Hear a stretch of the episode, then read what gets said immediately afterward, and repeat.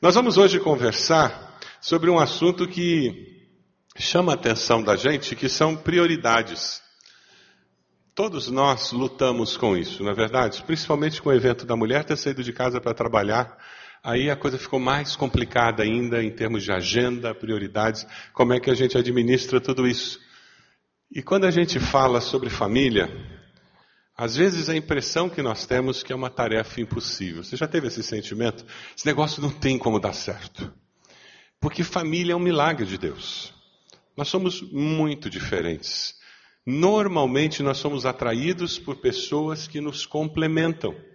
E para complementar, elas são diferentes. É o tímido que é atraído pela extrovertida, é a estruturada que é atraído pelo não estruturado. E, e normalmente é assim. E que você, quando começa a aconselhar casais, você descobre que normalmente aquilo que os atraiu é o que começa a dar problema no casamento. Eu conheço uma pessoa tremendamente extrovertida, alegre. Sabe aquela personalidade que a pessoa chega e alegra a festa? A pessoa chegou no ambiente, todo mundo notou que ela chegou e ela alegra a festa. E ela casou com um marido, sabe aquela pessoa que veio à festa e você achou que ele tinha faltado? Ele entra mudo, sai calado, e ninguém percebe que o cara está no ambiente. É claro que ele foi atraído por aquela pessoa exuberante, e claro que ela olhou para ele e enxergou um poço de segurança. Cara estável, ele é sempre o mesmo. Casaram. Algum tempo depois de casado, adivinha o que ele começou a dizer para ela nas festas? Vem cá, senta um pouquinho do meu lado. Pior Casa... é quando ele dizia assim, desce do palco. Porque é, aquilo que atraiu no começo começa a implicar porque você é diferente de mim. E nós temos essa mania de rejeitar o que é diferente. Mas quando a gente fala em família moderna, os desafios são ainda maiores. O casal está no computador e o pai resolve escrever, diz, querido Jorge, como vai você? Sua mãe e eu vamos bem? Sentimos sua falta. Por favor, desconecte seu computador, desça as escadas para comer algo. Com amor, seu pai. Em nossa igreja nós tínhamos uma família, pai, mãe e dois filhos. Eles tinham uma intranet na casa. Ele, o marido disse: Nós já não fazemos mais refeições juntos, porque todo mundo come do lado do computador, porque todo mundo tem seu computador aquela família não resistiu. Alguns arquitetos estão falando. Alguns arquitetos estão falando que hoje em dia nós não precisamos mais ter mesa de jantar na sala das famílias, é um espaço perdido. E eles estão começando a fazer projetos de apartamentos que não tem espaço para colocar uma mesa, é só sofás. Porque eles estão constatando que a maioria das famílias não faz mais refeições junto. A sua casa, como é que são as refeições? Uma outra situação que nós estamos vivendo quando a gente pensa em família é esse aqui. As duas meninas se encontraram no parquinho. Uma diz: A minha mãe, o namorado novo dela e eu visitamos o padrasto do meu irmão, a segunda mulher dele, os três filhos adotivos dos dois, antes de ir para a casa da meia-irmã da minha mãe. A outra não entendeu nada e disse: Eu também. Nós estamos vivendo uma sociedade em que nós começamos a ter os meus, os seus e os nossos. Meio irmão agora já é uma coisa mais comum. E isso muda a percepção de família, isso muda a maneira como a igreja ministra as famílias, isso muda a, a relação das famílias. Então, quando a gente começa a pensar em família, é muito importante nós termos em vista que pais e filhos vão viver em mundos muito diferentes. Por quê?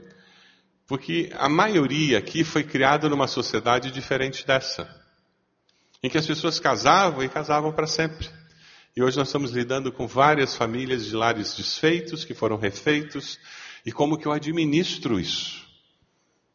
Não é igual, não é do mesmo jeito. Hoje, como pastor, normalmente uma das dificuldades é onde fica o pai e a nova esposa dele, onde senta a mãe e a nova esposa, quem entra, quem não entra, quem, quem fica lá na frente com os noivos ou não, por causa dessa situação familiar que nós vivemos. Tudo isso influencia a percepção de família que você tem. E se você vem de um divórcio e está vivendo um segundo casamento, Você tem uma dificuldade plantada por Satanás no seu coração que tem que ser arrancada. A porta dos fundos do divórcio. Você tem que construir um paredão de concreto naquela porta. Porque você já passou uma vez por ela, a tendência é considerá-la como uma possibilidade. Casamento nenhum sobrevive quando existe a possibilidade da saída do divórcio. Na hora da saída é mais fácil e traz alívio. Mas quem já passou por um divórcio sabe que o preço é muito alto. E se tem filhos envolvidos, o preço permanente é muito alto. Por isso que nós insistimos, vale a pena investir nesse relacionamento e prevenir o divórcio. O que vocês estão fazendo é trabalhando preventivamente na vida familiar de vocês. Mas voltando a falar nas diferenças entre pais e filhos, entre a minha geração e de alguns aqui, tem duas gerações no meio. Quando eu brinco com meu netinho, gente, eu dou muita risada, porque outro dia ele queria mexer no meu celular para brincar com um joguinho. Eu falei para ele, mas vovó não tem joguinho no celular. Tem sim, daqui. Três anos. Foi lá, baixou o joguinho e falou, agora tem Teis, vó. Essa é a diferença. Ele já nasceu mexendo em iPad, iPhone. Então, isso já bota uma certa distância. E a nossa sociedade, se fosse só o problema tecnológico, mas tem muito mais coisa envolvida aí. A percepção da vida, como o Roberto falou, é diferente. Tem algumas frases que eu queria que nós analisássemos, eu queria que vocês.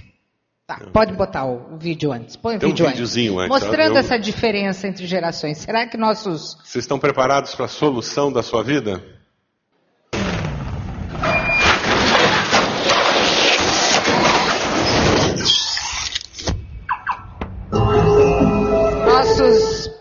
Bisnetos, trinetos vão perguntar: estacionamento? O que, que é isso? Para que, que serve?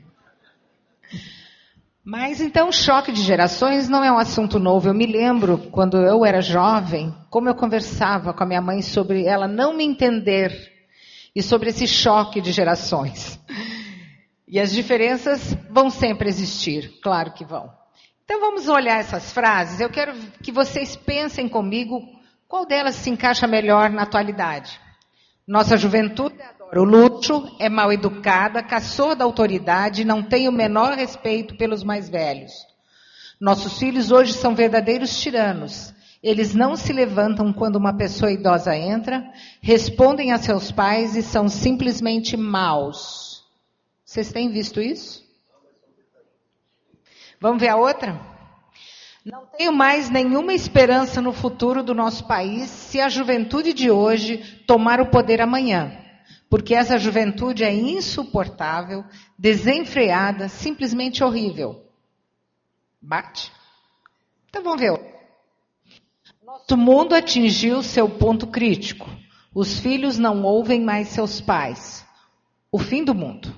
O fim do mundo não pode estar muito longe. Mais uma aí, ó. Essa juventude está estragada até o fundo do coração. Os jovens são malfeitores e preguiçosos. Eles jamais serão como a juventude de antigamente. A juventude de hoje não será capaz de manter a nossa cultura. Daí, essa encaixa também com a atualidade? Essa aqui, quando veio? Ah, tem mais uma, olha só, eu me perdi aqui, ó. Olha só quem escreveu aquela primeira que nós vimos. É uma frase de Sócrates. A segunda, Exíodo, antes de Cristo, 720 anos. Essa aí, ó. Quem será que disse? Sacerdote do ano 2000 antes de Cristo. E essa Ruínas da Babilônia há mais de 4 mil anos. Isso estava num rolo lá, escrito. A conclusão que nós chegamos é que existe alguma coisa nova debaixo do sol? Lá em Eclesiastes, Salomão fala isso. Desde que o mundo é mundo, o choque de gerações existiu. O que nós podemos fazer, então, para atenuar essas diferenças e vivermos em harmonia com as diferenças? Aí é o grande desafio nosso. A questão não é choque de gerações, não é porque a sociedade mudou e agora tem muitos casais divorciados vivendo um novo casamento e tem filhos de um casamento convivendo com filhos do outro. O problema não é esse. Nós temos que colocar o foco. A dificuldade essencial é a natureza pecaminosa dessa pessoa que está do seu lado e a sua. A essência do problema é que nós, seres humanos, somos pecadores. E a nossa tendência é agir de uma forma que acaba prejudicando aquela pessoa que está do nosso lado. O problema é esse, a solução qual é? São os princípios eternos de Deus. A hora que eu identifico o princípio eterno de Deus, lá antes de, da vinda de Jesus, no tempo da vinda de Jesus, dois mil anos depois, os meus bisnetos, daqui a 50, 80 anos, poderão viver o mesmo princípio e colher a mesma benção. Você acredita nisso? Diga amém. Quem aplica princípios da palavra de Deus colhe a bênção.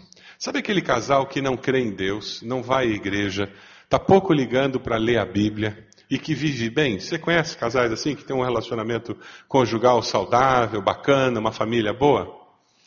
Conversa com eles e faça esse exercício. Quais são os princípios bíblicos que eles aplicam na vida conjugal deles? Aí você vai descobrir, descobrir que eles falam a verdade um para o outro. Por isso que a família é ajustada. Você vai descobrir que eles são fiéis um ao outro. Princípios bíblicos aplicados na vida de qualquer ser humano gera bênção de Deus. Por que, que tem casais que não saem da igreja, que moram na igreja, estão super envolvidos na igreja, vêm a tudo quanto é encontro de casais que tem e a vida conjugal deles é um inferno? Mas eles creem em Deus. Eles são membros da igreja. Eles não perdem encontro de casais. Mas por que, que a vida conjugal deles não é um pedacinho de céu? Porque eles não aplicam os princípios bíblicos na vida conjugal e familiar deles. Quando a gente olha princípios bíblicos, eles são genéricos para todas as gerações, porque eles são resposta de Deus para as nossas necessidades. Nós queríamos gastar um pouquinho de tempo hoje falando sobre prioridades na vida. Uma das grandes lutas que nós temos como casal é conseguir priorizar o que realmente é prioridade. Eu cresci com um modelo rígido, talvez você tenha crescido com isso. Ah, não, as minhas prioridades estão muito claras. Primeiro Deus, depois a família, depois a profissão, depois a igreja.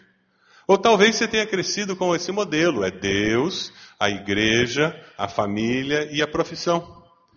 E era alguma coisa rígida, e a minha dificuldade sempre foi: eu dizia, mas a vida não é rígida. A vida é cheia de exceções. Não é assim que você se sente? Se você trabalha a, na área de, de contabilidade, nessa época do ano, você tem como prioridade sobreviver àquela quantidade absurda de imposto de renda que tem no seu escritório. Se você tem um filho doente, você vai, naquele momento, concentrar sua atenção na atenção daquele filho, em detrimento de outros. As nossas prioridades são muito dinâmicas. Aí foi quando eu encontrei um princípio que ajuda a lidar com essas exceções. E, e para mim foi muito gostoso, porque me ajudou a trabalhar com as diferenças que nós temos na, no momento da vida e, ao mesmo tempo, ter um princípio eterno que é o parâmetro. Ou seja, quando eu me afasto daquele parâmetro, eu tenho como voltar, porque eu sei qual é. Entendendo que a vida é dinâmica. Eu queria passar um vídeo só para a gente dar uma olhadinha sobre isso, mas antes eu queria que nós lêssemos um texto. Abra sua Bíblia lá no Salmo 1. É um texto que fala sobre prioridades na vida. Salmo 1. Eu queria que alguém ficasse de pé e lesse bem alto para a gente. É um salmo bem conhecido, eu mas é um salmo um de prioridades. Quem memorizou esse salmo na versão Almeida? Uh, pessoal da antiga aí. Vamos dizer decor? Vamos lá? Bem-aventurado varão que não anda segundo o conselho dos ímpios, não se detém no caminho dos pecadores, nem se assenta na roda dos escarnecedores. Antes, seu prazer está na lei do Senhor, e na sua lei será junto a ribeiros de águas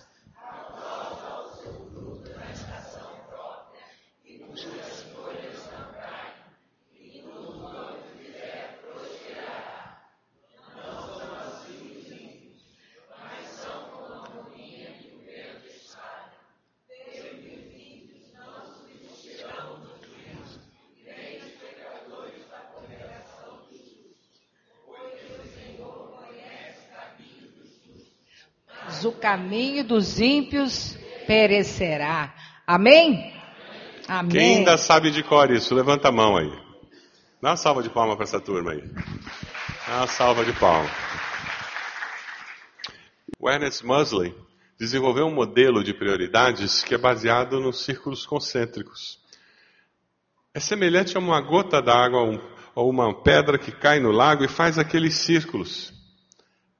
Tem movimento e vai se expandindo, tem áreas de influência diferentes. A força maior está no centro. Os círculos concêntricos, eles partem da pessoa cristã. Para você conseguir viver bem em casa, você tem que estar bem com você mesmo. Você tem que ter um relacionamento saudável com Deus. Porque é de lá que emanam todas as relações que você tem na sua vida. Muitas dificuldades que nós temos no relacionamento conjugal é consequência de eu não me amar, de eu não me deixar amar. É consequência de eu não me perceber como alguém amado por Deus. Porque a minha vida pessoal está desarranjada, todos os meus relacionamentos são afetados. Logo depois da pessoa cristã, vem o relacionamento com a pessoa cônjuge. Os dois serão uma só carne. Relacionamento conjugal doentio é o relacionamento em que desaparece isso. Um relacionamento saudável, a pessoa cônjuge é uma outra pessoa. Eu me caso com uma outra pessoa. Se a Eide começar a se anular e a se negar de tudo, e não ter opinião. Sabe aquela mulher boca mole que, não, o que você quiser, meu filho, o que você quiser, tá, tá bom. Que isso é submissão. Bobagem. O homem casou com alguém. Se você, homem, apaga a sua esposa, você vai começar a procurar outra, porque você sempre vai querer estar casado com alguém. E aquela pessoa com quem você está casado, você simplesmente eliminou. Tirou a possibilidade dela pensar, discutir, ter opinião, realizar. Da mesma forma aquela esposa dominadora. E ela vive infeliz por aí. Manda no marido de manhã, de tarde, de noite. Tudo o que acontece na casa é que ela quer. E ela está insatisfeita. Por quê? Porque não foi isso que Deus planejou. Duas pessoas, o relacionamento terceiro que surge é com os filhos. Esse relacionamento aqui influencia esse. O próximo nível de relacionamento nosso é como membro da igreja, como servo de Deus. Esses relacionamentos afetam como eu ajo ali dentro. Não é verdade? E depois entra você como profissional, alguém que penetra na sociedade, influencia e faz diferença. A tua performance profissional é afetada por quem você é, pela essência da sua vida. O Ernest Musley fala sobre essa dinâmica da vida. Ele fala sobre a necessidade de nós equilibrarmos tudo isso porque daí eu vou afetar essa comunidade com um lar ajustado. Os filhos dos, dos nossos, os amigos dos nossos filhos vêm em casa e eles vão começar a dizer: Mas que legal aqui na tua casa. E algumas vezes não vão querer nem sair da nossa casa. Vão preferir estar na nossa casa do que na casa deles, aonde não existe esse ajuste de relacionamentos. Os relacionamentos são doentios. Um amigo do nosso filho veio estudar com ele e ele vinha várias vezes. E quando começava a escurecer, aí ele dizia: Você não vai ligar para sua mãe, não? Ele respondeu dizendo: Ah, tia, minha mãe não é que nem vocês, não. A minha mãe ela vai chegar 10 horas da noite em casa e não vai nem saber se eu estava em casa essa hora ou não. E ele fazia de tudo para retardar a saída lá de casa para ir para a casa dele. Porque não tinha um relacionamento significativo ali círculos concêntricos do Ernest Busley, e nós vamos conversar um pouquinho sobre esses círculos e como que a gente aplica princípios bíblicos a essa realidade. Vamos lá. Princípio número um diz: o controle das prioridades deve ser sempre de dentro para fora, dos círculos centrais para os círculos exteriores. E eu queria que vocês que têm Bíblia, por favor, desembanhar a espada 1, 2. Provérbios 4, 23, alguém lê para mim e Gálatas 2, 20 e 21. Provérbios 4, 23 e Gálatas 2, 20 e 21. Quem achou pode ler.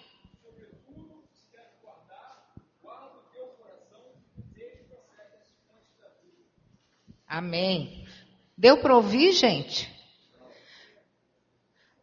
o que se deve guardar, sobre tudo o que se deve guardar, guarda o teu coração, porque dele procedem as saídas da vida. Essa é a, é versão que eu sei de cor. E o que, que diz Gálatas 2,20? Quem for ler, fica em pé, que eu acho que facilita para os outros ouvirem. Gálatas 2, 20 e 21, por favor.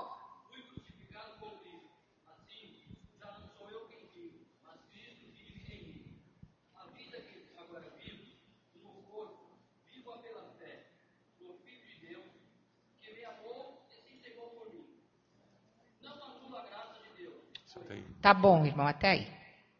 Muito obrigada. Não mais eu vivo, quem que vive em mim? Mas Cristo me anula como pessoa? Não. Cristo vai viver através de mim nesse mundo e eu, ele vai fazer com que o meu caráter seja burilado. Então, gente, tudo emana daquele círculo central. Eu e Deus, eu e Jesus. E se você deixar que uma preocupação com um círculo é, interior tome a atenção de um círculo, de um círculo exterior, tome a atenção de um círculo interior, você vai ter problemas. Você pode inverter em algumas ocasiões, conforme a necessidade, mas isso não pode ficar invertido o resto da vida.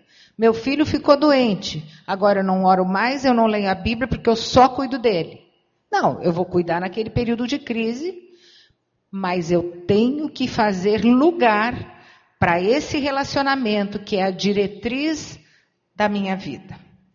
Segundo princípio? Segundo princípio que nós temos, deixa aqui. Segundo princípio que nós temos, quando o círculo interior está fraco, o potencial dos círculos exteriores, o que, que acontece? Diminui. Quando você não está bem, fica mais difícil se relacionar com a tua esposa, com teu esposo? Sim ou não? Quando as coisas não estão bem entre vocês, fica mais difícil lidar com alguma dificuldade dos filhos? Você chega no trabalho e a coisa está pegando fogo lá em casa, isso afeta a tua vida profissional? Porque nós, na realidade, estamos todos amarrados, é um todo. Por isso que eu preciso valorizar o círculo interior, porque um círculo interior fraco limita o potencial dos círculos exteriores. Esse é o, é o nosso desafio para construir. Cuidado. Aí o que, que acontece? Você diz: não, a minha vida espiritual está muito boa. Eu sou diácono, eu sou professor, eu sou líder, eu recolho oferta na igreja, eu lidero o ministério de casais. E você enxerga toda a tua vida eclesiástica como um sinal de que a pessoa cristã está saudável. É possível estar tremendamente envolvido na igreja e espiritualmente morto? Sim ou não? Sim. É possível eu fazer aquelas coisas que eu sei que são corretas sem ter a motivação certa. Porque eu não estou bem com Deus. Agora, quando você está bem com Deus, você faz aquelas coisas mas você faz com a atitude certa, com a proposta certa e você vai colher o resultado que Deus espera. Por isso que é importante você ter esse segundo princípio em mente. Vamos para o terceiro. Terceiro. Não, é. não. Vamos fazer um tempo de casal agora. Olha lá. O que, que, é o tempo de casal? Ele tempo... fica me dando rasteira, gente. Ele vira folha, ele muda a ordem. Fazendo uma bagunça. Tempo de casal. Agora é hora de você virar para o teu cônjuge. Vira a cadeira mesmo e vocês vão ter um tempinho para conversar como esse modelo concêntrico pode nos ajudar nas escolhas de prioridade. Até agora vocês viram o modelo concêntrico, talvez seja a primeira vez que você tenta pensar as prioridades da tua vida desse jeito, de uma forma dinâmica, mas colocando você no teu, na tua relação com Deus como centro. Como que esse modelo afeta as escolhas de prioridade? Vamos conversar um pouquinho aí como casal. Vamos lá. Tente lembrar de uma situação em casa em que vocês tiveram que mexer com prioridades por causa dessa dinâmica. Consegue lembrar? Como é que entrou essa, esses círculos quando você foi deixar seus filhos na casa de alguém? Consegue perceber a aplicação disso? O que, que vocês priorizaram quando vocês foram deixar os filhos na casa de alguém para vir para o encontro de casais? Vocês priorizaram os círculos interiores, entendendo que ele precisa ficar forte para que eu possa ser o melhor pai ou a melhor mãe também. Porque eu sou um membro saudável da comunidade de fé onde eu estou, isso vai influenciar a minha vida profissional. Quantas pessoas têm um treinamento de liderança na igreja que se, que se revela no trabalho, no processo dele crescer profissionalmente? Foi na igreja que ele aprendeu a organizar, a lidar com conflitos, a resolver, buscar soluções. Foi lá na igreja que ele foi treinado. E profissionalmente ele colhe essa benção. Vamos caminhar um pouquinho para o princípio 3? Vamos lá? O círculo exterior mais valorizado do que um círculo interior, prepare-se para problemas. Foi o que mais ou menos eu falei na questão de um filho doente, de um pai e uma mãe doente, e aquilo toma tanto, principalmente mulher, a gente tem esse lado do cuidado muito desenvolvido. A gente começa a cuidar de alguém que está precisando e você esquece até de você mesma. Você esquece de que você precisa investir nesse relacionamento com Deus. Mas existem momentos na nossa vida em que a gente não tem que escolher entre o que é ruim para mim e o que é bom para mim. Nós temos é, um exemplo bem claro na Bíblia, lá quando em Lucas 10, de 38 a 42, quando conta a história de Marta e Maria e a visita de Jesus na casa dela. Jesus condenou Marta? Não. Mas o que, que ele disse a respeito de Maria? Que ela escolheu a melhor parte. As decisões da nossa vida, na sua maioria, não entre o, entre o bom e o ruim, o bom e o melhor. E aí, se a gente não tiver com aquele relacionamento central bem estabelecido, nós vamos escolher errado. Porque o nosso lado humano vai estar muito forte. Agora, se aquele relacionamento central está adequado, vai ser bem mais fácil. O que, que diz Mateus 6, 33? Buscai primeiro. E o resto vai ser acrescentado. Então, gente, vocês já viram que se aquele relacionamento está sendo bem fundamentado, o resto cai no lugarzinho certo. Não é uma benção isso? Está errado você durante aquela semana em que a tua empresa está passando por uma revolução, você chega em casa às 10 horas da noite todo dia? Alguém já passou por uma situação assim? Não está errado, faz parte da vida. Qual é o problema? A exceção virá. É quando faz seis meses que eu chego em casa todos os dias às 10 horas da noite. Tem uma coisa errada. E hoje em dia, outro dia eu estava conversando com alguém que o chefe é divorciado, não tem família, ele vive para trabalhar. E adivinha como é que ele quer que todo mundo viva debaixo dele? Aí esse irmão da igreja sentou no, na sala do chefe e disse: Eu preciso falar contigo uma coisa. Eu tenho esposa, tenho filhos e eu priorizo esses relacionamentos. O chefe ficou olhando para ele com cara de planta, como quem diz: E daí? Ele disse: ou nós mudamos a minha relação de trabalho nessa empresa, ou eu vou ter que mudar de emprego. Aí o chefe se assustou. Ele era um bom profissional, era um gerente de qualidade, ele não queria perdê-lo. Ele disse, mas como assim? E aí começou a argumentar. E que a esposa tinha que compreender e tal. Ele disse, minha esposa já compreendeu demais. Ou nós mudamos a nossa relação de trabalho, ou eu vou procurar outro emprego. E aquilo gerou uma negociação muito interessante, uma oportunidade de testemunhar fascinante. Tem um outro jovem lá da igreja, ele se casou e o emprego dele fez com que ele viajasse de segunda a sexta, toda semana. Recém-casado, você imagina o drama. Depois de seis meses, ele sentou com o chefe e disse: Eu estou pedindo a conta. E ele disse: Por que pedindo a conta? Não, eu estou querendo ficar do lado da minha esposa. Eu casei para conviver com ela, eu não estou convivendo. Eu só vejo no final de semana. Não é isso que eu quero para a minha vida. E aquele chefe ofereceu aumento de emprego, ofereceu. Aumento de salário. Aumento de salário, ofereceu, ofereceu um apartamento em São Paulo para ele, para a esposa ficar, que assim facilitava, ela podia encontrá-lo algumas noites na semana de repente. Ele disse: Mas não é isso que eu quero. Você não está entendendo. E foi uma oportunidade que ele teve para falar de quem era senhor na vida dele, qual era a prioridade na vida dele. E que porque ele tinha esses valores, ele tomava aquela decisão. Você acha que Deus deixou ele desempregado muito tempo? Não levou uma semana. Ele já estava empregado e todas as noites convivendo com a família. Ele colocou em, em prática esses princípios. Vamos conversar um pouquinho aqui? Conversem sobre situações em que tiveram de escolher entre o bom e o melhor. Estar tá empregado e ter um bom salário é uma coisa boa. Não é errado, não é desonesto, não é imoral. Mas era o melhor para a vida dele? Vocês têm feito esse tipo de escolha no seu relacionamento conjugal? Conversa um pouquinho aí. Será que dá para a gente ir para o quarto princípio? Vamos lá? Quando a ordem de prioridades é mantida, você experimenta um maior grau de satisfação na sua vida e uma eficiência maior no seu trabalho.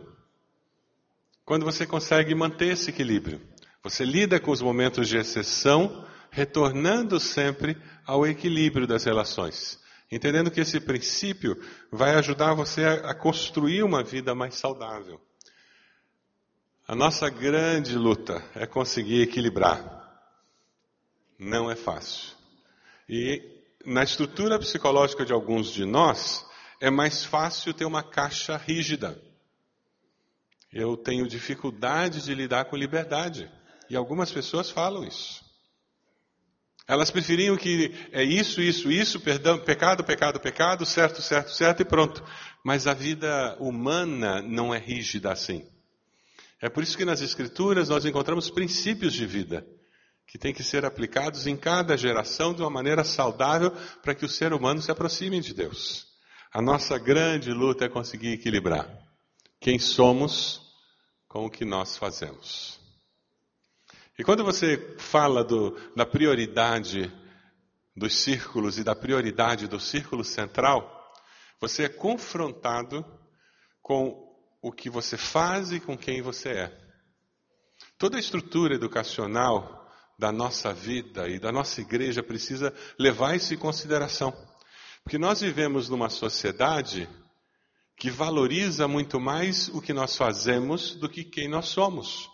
E nós começamos a cometer esse erro com uma criança quando é pequena. A gente diz: o que que você vai ser quando crescer? Não é isso que nós falamos?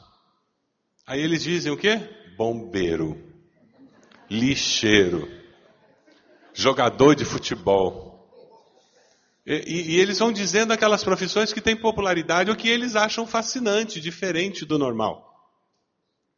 Mas eles estão dizendo que eles vão ser. Você é o que você faz ou você é maior do que o que você faz? O que, que o irmão faz? Qual o seu emprego? O que, que o irmão faz? Eu sou administrador de empresa. E é maior do que Não, não, não, nada é maior. Eu que sou maior que tudo. Porque o dia que o irmão parar de fazer isso, o irmão deixa de existir? O que, que o irmão faz na vida? Bom, eu sou professora da área de educação, mas eu tenho uma creche. E se um dia essa creche fechar? Isso está mais perto. Isso agora virou o meu sonho, porque eu estou priorizando a minha família. E isso tem sido a nossa luta, porque ele é médico e trabalha muito. Então isso tem criado assim um impasse entre nós. E isso aí tudo, eu estou aqui buzinando de novo no ouvidinho dele, entendeu? Eu estou priorizando e estou feliz. Da mesma forma que eu montei a minha creche, que eu curto as minhas crianças, eu estou feliz, porque agora eu vou para minha casa, cuidar, fazer uma academia, caminhar, cuidar do meu marido, das minhas filhas, que já são moças, e estou feliz. Vai ganhar menos dinheiro. Essa é a nossa dificuldade. Sabe o que eu estou notando? Eu não sei aqui os pastores como estão. Nos últimos dez anos, os casaizinhos jovens estão fazendo uma virada.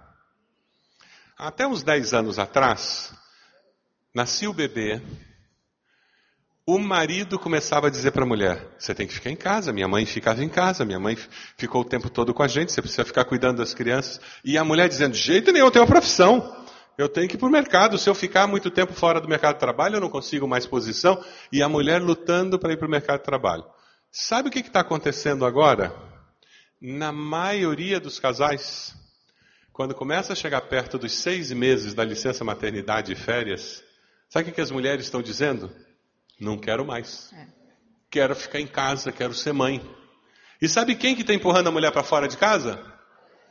E a prestação é do consórcio. Conta, conta e a prestação do apartamento. Dela. E as nossas férias da Disney. E como é que vai ser? Porque na hora que você começa a priorizar quem você é e não o que você faz, eu garanto para você, você corre o risco muito sério de ganhar menos dinheiro. E daí?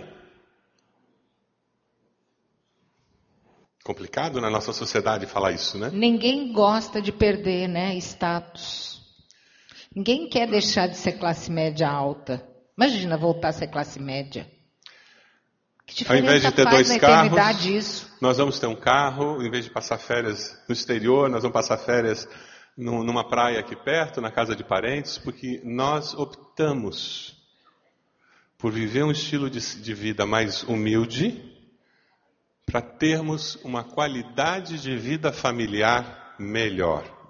Ah, esses conceitos são cristãos e são desafiadores. Porque na hora que você estiver numa cama de hospital, vai fazer diferença se o seu carro é uma BMW do ano ou um, carrinho velho? Vai fazer diferença. O que vai fazer diferença do lado daquela cama de hospital não é quantas vezes você foi à Europa, mas é quem está ali de pé e o tipo de relacionamento que você tem com aquela pessoa. Quando nós focamos no fazer, nós não temos tempo de conversar com aquela pessoa, nós não temos tempo de jogar bola com os filhos de brincar de esconde-esconde com o lençol ou o cobertor em cima da mesa da cozinha ou da mesa da copa, e você entra debaixo da mesa porque aquilo é um navio e você está brincando com seu filho. Mas você tem que ter tempo para isso. Você não pode chegar em casa um bagaço, porque tudo de bom que eu tinha eu dei para o mercado de trabalho. Se vocês são normais, como eu, como o povo da minha igreja, essa luta é diária. Mesmo como pastor, às vezes eu chego em casa, eu não quero falar, eu não quero pensar. Outro dia aconteceu isso, eu cheguei em casa, mas eu estava tão cansado. A televisão estava ligada, eu sentei no sofá. Todo mundo saiu da sala, eu fiquei sozinho. Meu filho, depois de algum tempo, entra na sala e diz: Pai, que programa é esse que você está assistindo? Uma baixaria. Eu estava vendo o programa. Ele estava na caixa do nada. Vocês conhecem a caixa do nada? Eu estava olhando através da televisão. Eu não sei o que estava passando, mas a minha cabeça estava descansando tão bem. Se a televisão tivesse desligada, não ia fazer a menor diferença, porque eu não estava olhando a televisão. Lá em casa a gente brinca. Muitas vezes, quando ele chega, vem só o corpo. Então, ele já disse para mim: ó, me dá uma meia horinha, porque o corpo veio de carro, mas a cabeça está vindo a pé. Então eu saio, deixo ele lá brincando na caixa do nada. Às vezes ele precisa dar uns nós, umas coisas que ficaram desatadas. Aí ele vem lá na cozinha e diz: Pronto, agora eu estou aqui. O que, que você queria falar comigo? Eu digo, já esqueci. Esse é o problema de ter mais de 50. Não pode demorar muito que esquece. Mas essa é uma luta permanente que nós temos. Essa, os círculos concêntricos nos ajudam a manter em mente que quem nós somos é a essência da nossa vida. Quem nós somos em Cristo Jesus é a essência da nossa vida. E é dali que emanam todas as relações que nós temos. A nossa grande luta é porque nós somos treinados desde a infância a sermos dependentes de afirmação externa. Alta visibilidade. E nós concentramos isso e valorizamos isso. Se você tem problema de autoimagem, se você foi criada numa família de amor condicional, se você não fizer isso, papai não ama mais. Já ouviram isso? Se você não comer a comidinha, a mamãe não ama você. A mamãe só ama você se você fizer isso. E muitos pais criam os filhos com amor condicional. E esses filhos chegam na vida adulta com dúvidas se de fato eles têm valor. Em Cristo Jesus nós temos valor. Tem um livro muito interessante do Neil Anderson, Quebrando Correntes. No final do livro ele tem um apêndice fantástico sobre quem nós somos em Cristo Jesus. Aquela é uma leitura que todo crente devia fazer de manhã cedo, para levantar a autoestima e dizer: agora eu vou. E quando nós olhamos na afirmação externa, a gente não precisa disso. Eu preciso que a minha esposa me diga que eu sou bom, que eu sou o máximo. E não tem nada de errado com isso. Mas eu não posso construir a minha vida em cima disso. Eu não posso exigir que a minha esposa seja a pessoa responsável por eu me sentir realizado. O meu esposo seja a pessoa responsável por eu ser uma pessoa feliz. Não! Você está colocando um fardo impossível sobre o seu cônjuge. Nós facilitamos o processo um do outro, mas é em Cristo Jesus que nós nos tornamos pessoas felizes e realizadas. Amém? É por isso que é essencial que a pessoa cristã esteja bem, para que eu possa viver bem e dar uma contribuição saudável no meu lar. Porque lá em Cristo Jesus eu recebo o que eu realmente preciso, que é afirmação interna. Só que isso tem baixa visibilidade. As pessoas vão perceber se você fez a tua leitura diária ou elas vão perceber se você foi no, no culto da igreja. Elas vão perceber se você foi ou não foi no culto da igreja. As pessoas vão perceber se você ensinou aquela lição que você se comprometeu, ou elas vão perceber que você não teve o teu período de oração, colocando diante de Deus tudo que você precisa colocar. Baixa visibilidade. As pessoas vão perceber se você foi simpático, agradável, veio aqui na frente, fez brincadeira e tal, não sei o quê, e todo mundo acha que você é muito legal, e aquela turminha é muito legal, divertida, ou as pessoas vão perceber se ele lá no quarto está tratando ela mal. Baixa visibilidade, só eu sei meu Deus, e o meu cônjuge, às vezes. Talvez as pessoas não percebam que eu estou acessando a internet viciado em pornografia. Ninguém sabe. Mas Deus sabe. Mas eu continuo buscando afirmação externa. Eu estou com um salário bom, eu dei uma oferta boa na igreja, eu falo de Jesus para meus colegas de trabalho, eu conto para todo mundo que eu falo. Coisas boas importantes, mas sem essência. Aonde você tem concentrado a sua busca? São nas áreas de baixa visibilidade que produzem afirmação interna do Espírito Santo, testificando com teu espírito que você é filho dele, que você está indo bem, que você está prosseguindo, fazendo coisas que talvez ninguém saiba, nem a esposa ou o esposo saibam. Mas Deus sabe as decisões que eu tomei. E se Ele quiser revelar, Ele vai revelar para alguém, Ele vai fazer com que alguém descubra, e de alguma forma isso abençoe outra pessoa, mas talvez ninguém nunca saiba que eu não aceitei aquele suborno, e daí? Mas eu tenho uma afirmação interna que me diz que eu fiz a coisa certa. Quando você olha os círculos concêntricos, existem alguns momentos em que nós vivemos doenças. E eu queria compartilhar com você algumas situações. Você pode transformar o centro da sua vida uma mistura da pessoa cristã e da pessoa empregada. É um momento da vida em que você confunde o que você faz com quem você é. Profissões de ajuda, o profissional corre muito risco de cometer esse erro pastores, psicólogos, conselheiros, assistente social, médico, enfermeira, porque você se envolve com pessoas e de repente você confunde quem você é com o que você faz. Mas qualquer um de nós pode fazer isso.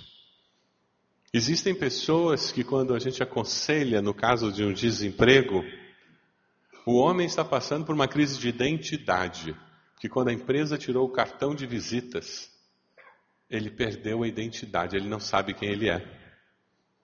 Eu estou conversando com o irmão lá na igreja, que tem mais dinheiro do que ele vai conseguir gastar até o final da vida. E continua trabalhando que nem um louco, como ele sempre trabalhou. E ele está cansado, mas ele não consegue parar de trabalhar.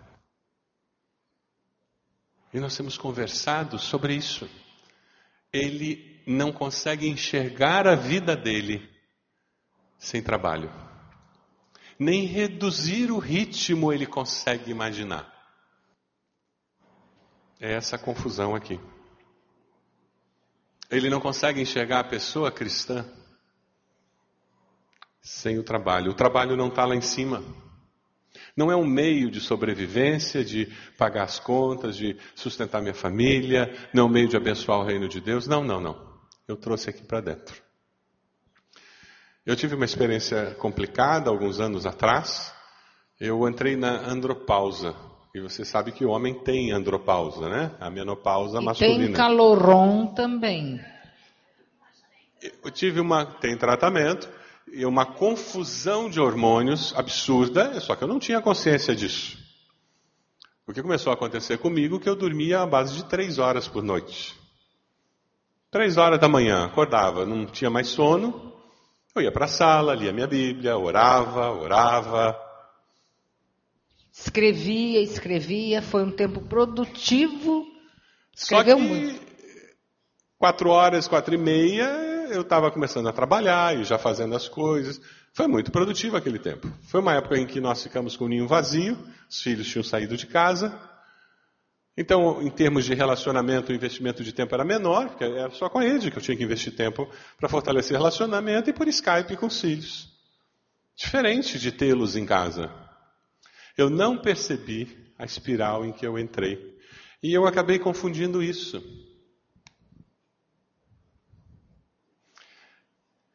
O que aconteceu comigo? Eu comecei a ter exaustão e uma estafa. Eu estava cansado sempre, mas não conseguia dormir. Os irmãos terem uma ideia, eu sou uma pessoa muito relacional. Acabava o culto, cinco minutos depois eu estava em casa.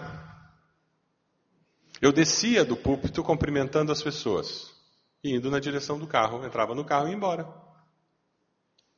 Os membros de igreja não são bobos, são. E eles se importam com o seu pastor. Eu me lembro que teve um domingo em que eu terminei de pregar, o vice-presidente da igreja, que é médico, ele chegou, me, me pegou descendo do púlpito e disse: Pastor, o senhor não está bem. Eu olhei e disse: Por que, que eu não estou bem? O senhor não está bem. Nós já reservamos uma semana no spa. O senhor começa amanhã. Eu quero que o senhor cancele todas as, todos os seus compromissos dessa semana e amanhã cedo, se a sua esposa não puder levá-lo, eu vou levá-lo lá. Líderes da igreja já tinham se organizado, conversado sobre isso e tomado decisões. Eu disse: tá bom. Se você está dizendo que eu não estou bem, então eu vou. Foi a melhor coisa, foi um começo. Eu fiquei uma semana, depois fiquei mais uma semana, porque daí eu tive consciência do estrago que estava. Fiquei mais uma semana ali, voltei, peguei acompanhamento psicológico para me ajudar a sair daquilo. Graças a Deus eu não tenho tendência à depressão, porque a possibilidade era imensa de depressão, síndrome de pânico, que acontece com estafa. O que eu tive na realidade foi uma estafa, burnout. Demorou, medicamento, aconselhamento, levou quase um ano para eu voltar perto do meu normal. E olha o que aconteceu, gente. Nesse período, eu não percebi, porque a gente tinha muitos compromissos e eu viajava com ele, mas sempre era trabalho. Era palestra encontro de casais, era retiro de igreja, era treinamento de liderança. Eu estava junto, preparando palestra, vamos falar. Quando eu, eu comecei a perceber que ele não estava bem, quando ele começou a me dizer assim: escolhe uma roupa para eu vestir. Esse homem, ele, ele combina tudo direitinho, eu ne, não preciso olhar. Ele não vai botar listado com, com floreado. Não, ele, ele me pediu para eu escolher a roupa para ele vestir. Eu falei, ih. E, da, e outra coisa, gente. Esse aqui é bom de garfo. Eu perguntava para ele: o que, que você quer que eu faça de almoço? Ele sempre tinha uma ideia para me dar ou de janta? Qualquer coisa. Aí eu digo, peraí, pedindo para eu escolher a roupa e não está entusiasmado com o jantar, está doente. Mas foi só aí que eu peguei.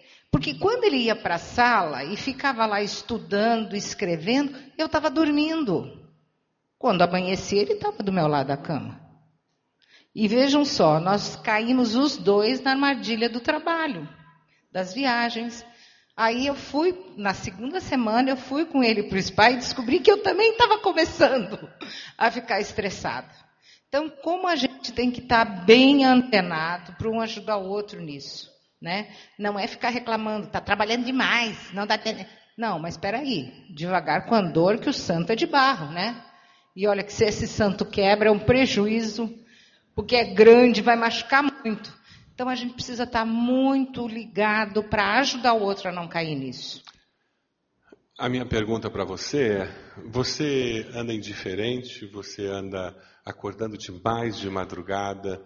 Você está começando a achar que ficar com muita gente é um negócio meio incômodo e você quer sair? Procura um médico.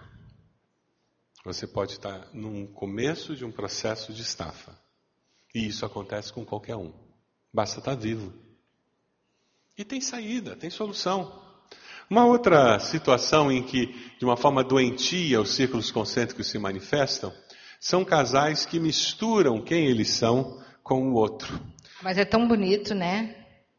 Aí eu não compro um vestido sem perguntar para ele se ele gosta. Aí eu não aceito nenhum compromisso sem falar com ela. Ah, sabe quando existe aquilo que a gente chama de simbiose? Não, simbiose é bom, né, doutor? Ou é ruim? Parasitismo. O parasitismo, uma planta fica em cima da outra e suga toda a seiva. E acontece isso com casais muitas vezes, que cria essa dependência doentia de eu não funcionar se não falar com o outro, não conseguir tomar uma decisão sozinho.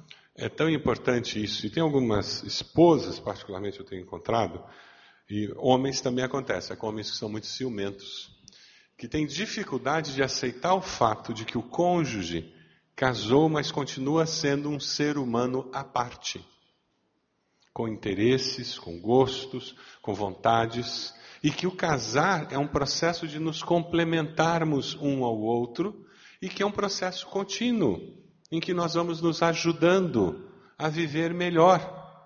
Mas nós fazemos isso porque nós continuamos a existir como pessoas. Nessa síndrome aqui, o casal não consegue se enxergar fazendo coisas separadas. É aquele casal que, se ele não liga três vezes por dia para a esposa para dizer o que ele está fazendo, ou ela dizer, ela se sente insegura. Espera um pouquinho, é porque a pessoa cristã não está forte o suficiente. Na minha igreja eu tenho um irmão que a esposa não tem e-mail. Quem quiser mandar e-mail para minha esposa, manda para mim que eu leio para ela. Gente, não é casal velho, não, viu? Velho e a não, mulher aceita. Ele fala isso já é um absurdo. Eu acho que o absurdo maior é nos dias de hoje a mulher aceitar isso. Mas ela acha que é cuidado. O, o, problema é você não, você negar o direito do outro existir como um ser humano. Negar o direito do outro existir como ser humano. Aí é aquela história em que você se transforma numa plataforma para o outro crescer. Você apoia para o outro se desenvolver e chegar em todo o potencial que Deus deu a ele, que Deus deu a ela. O casamento tem essa proposta. Uma outra situação doentia que a gente vê é com relação a pai e mãe. Algumas pessoas trazem a paternidade, a maternidade, para dentro da sua existência. Nós aconselhamos uma, um casal lá na igreja em que os filhos estavam na faculdade, trabalhando o dia inteiro, faculdade à noite, e os filhos despachados, cuidavam da vida. E a mulher entrou numa crise existencial. Sabe por quê? Ninguém precisa mais de mim. Ela viajou para visitar parentes. E quando ela voltou, não tinha nem roupa suja para lavar. Porque até isso os filhos Eu fizeram. ia soltar foguete. Mas a conclusão dela é que ninguém precisa mais de mim. Ela confunde a pessoa cristã com essa pessoa. Os mais novos, nós conversávamos com o pastor Paulo, nós temos chamado lá na igreja que essa geração agora que está com bebezinho, com criança até três anos, que eles são filhólatras. Não sei se você já ouviu esse termo. É uma geração em que o pai e a mãe, particularmente a mãe, luta com muito sentimento de culpa, porque eu estou deixando meu filho o dia inteiro na creche, ou eu deixo meu filho meio período na, na, na escola e o outro meio período está na casa da avó. E a relação é uma relação baseada em culpa. Então eu não consigo separar, sair vir para o encontro de casais como esse, porque eu venho com um peso de culpa como se estivesse rejeitando. Essa geração está com dificuldade de deixar os filhos no berçário. Eu não sei na igreja de vocês como está, mas lá na nossa igreja nós estamos com uma porção de carrinho de bebê no salão de culto. Pais que não conseguem deixar os filhos no berçário. Um bebê. Berçário arrumadinho, Normalmente bonitinho. eles estão dormindo no carrinho. Estão que diferença dormindo. faria levar o carrinho lá para o departamento infantil? Entende? Mas essa relação de culpa, essa relação em que eu não consigo existir sem esse ser agora. É um sentimento que, porque eu tive filhos, eu não consigo existir sem eles. Pelo contrário, você vai ser uma melhor mãe se você tiver um tempo sozinha, sem eles.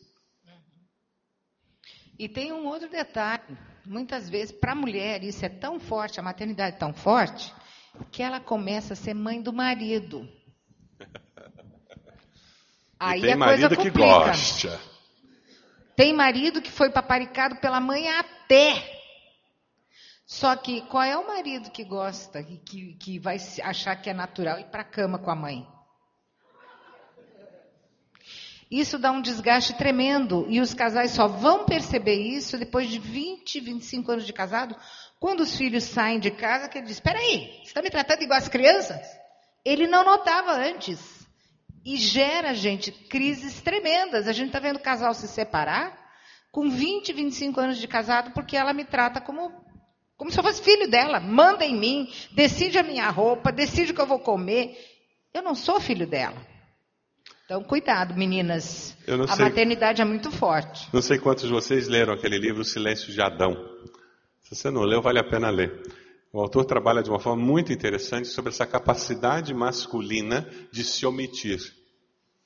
As mulheres que não nos ouçam agora, né? Mas nós, homens, somos muito sem vergonhas. E se a gente pode se omitir, principalmente porque no mercado de trabalho, ou você decide, ou você toma a frente, ou você não sobrevive. Aí você chega em casa e se omite. Quem cuida da vida espiritual da família é a esposa, quem decide as coisas dos filhos é a esposa, e, e, e às vezes ela trabalhou também uma carga horária igual a tua lá fora. Mas eu me omito nessa relação porque é conveniente. E às vezes estamos repetindo cultura. Círculos concêntricos está procurando trazer saúde para a gente. E o foco é a pessoa cristã, é quem eu sou com Cristo, o meu relacionamento com Ele, essa nova vida que vai abençoar todos os outros relacionamentos que eu tenho. Tempo para vocês conversarem, nós estamos fechando a nossa palestra. Você está cansado e não tem tempo para a pessoa cristã? Para o seu cônjuge, para os seus filhos? Qual é o lugar da pessoa empregada na sua agenda? Normalmente, o maior desafio está nessa questão da pessoa empregada, da vida profissional, invertendo as prioridades de Deus. Conversa um pouquinho aí com teu cônjuge sobre isso. Só para nós fecharmos um pouquinho. O filme Noé está saindo agora, né? Tiraram uma foto do filme aqui. Tá o coitadinho do Noé na arca, cheia de bicho. Mas olha o que está acontecendo com a arca. Quem foi que ele trouxe? Dentro da arca tinha o pica-pau e ele estava fazendo o que ele sabe fazer, né? Às vezes na família é assim que a gente se sente.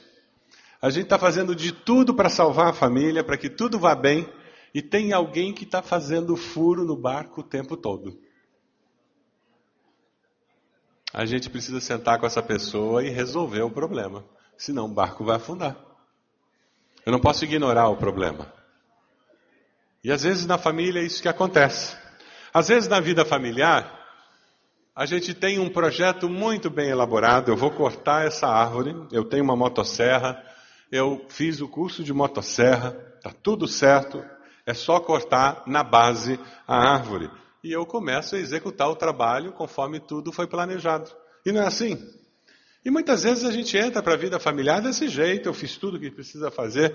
Só que a vida humana, ela é uma vida surpreendente. E às vezes é essa sensação que a gente tem. O mundo caiu aos meus pés. Mas a árvore ficou de pé.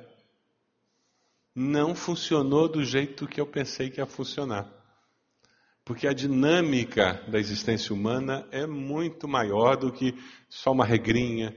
É por isso que Deus trabalha com princípios para a nossa vida. Para que nós possamos lidar com o inesperado também. E aprender que, apesar do inesperado, Deus nunca perde o controle da história. E é por isso que é bom confiar em Deus. Que mesmo quando eu não entendo nada, eu sei em quem tenho crido. E eu sei que Ele é poderoso para guardar o meu tesouro.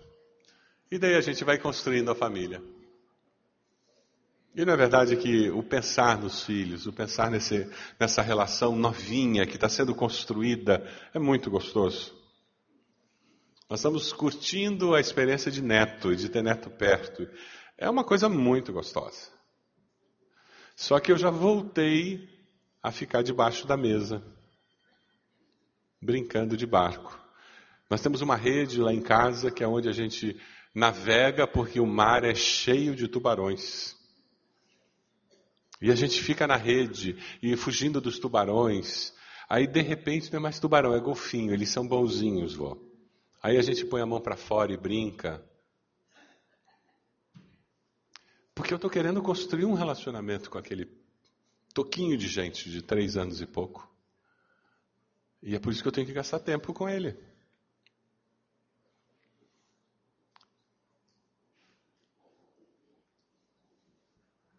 Nós estamos casados porque um dia nós nos olhamos nos olhos e dissemos: É com você que eu quero construir minha vida. Não foi isso? E às vezes a gente está tão ocupado fazendo as coisas que a gente se esquece como tudo começou. O encontro de casais tem esse objetivo. A gente para tudo, deixa os filhos, para que a gente possa concentrar um no outro. A gente possa olhar para dentro, olhar para o alto. O tema desse encontro é perfeito. Casamento nas alturas é um casamento que é feito nas regiões celestiais em Cristo Jesus. E é Ele que nos capacita a complementar, a vencer diferenças, a vencer as lutas da vida, as pressões da vida, a se tornar cada dia um casal com um compromisso mais forte um com o outro. Você pode fechar seus olhos, por favor? Pegue na mão do seu cônjuge nesse momento. Tempo especial seu com Deus. Nós falamos de prioridades, falamos sobre buscar o melhor e deixar o bom para trás, porque nós queremos o melhor. Falamos sobre a diferença do ser e fazer. Da baixa visibilidade, da alta visibilidade. Da afirmação interna que nós devemos buscar em Deus. Diga para Deus: Pai, eu quero saber fazer as escolhas certas. Quem sabe o Espírito Santo já convenceu você durante esse tempo, mostrando alguma escolha que é inadequada, que precisa ser reajustada na planilha de prioridades da sua vida. Se existe isso, diga a Deus, me perdoe por ter feito isso e me ajude a estruturar melhor a minha vida. Deus, nós reconhecemos como é é difícil para nós viver uma vida equilibrada. Nós te pedimos perdão porque tantas vezes o desequilíbrio é a marca da nossa vida, das nossas prioridades.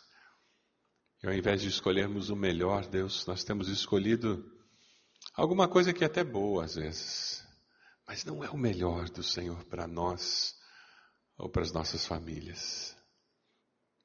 Perdão, Senhor, porque tantas vezes nós estamos tão ocupados fazendo que nós não somos tudo aquilo que o Senhor deseja que nós sejamos. Tem misericórdia de nós, Pai. Pedimos que o Senhor nos tome nos teus braços. E que durante esse tempo aqui o Senhor trate a nossa alma, mude valores, reafirme aqueles que são teus. Nós queremos viver para o louvor da tua glória, Deus. Queremos que as nossas famílias, que as pessoas que passarem pelo nosso lar, digam aqui verdadeiramente: o Senhor reina. Ó Deus, nós reafirmamos como José, Josué, eu e a minha casa serviremos ao Senhor. Nós oramos assim, no nome de Jesus. Amém, Senhor. Amém. Que Deus nos abençoe.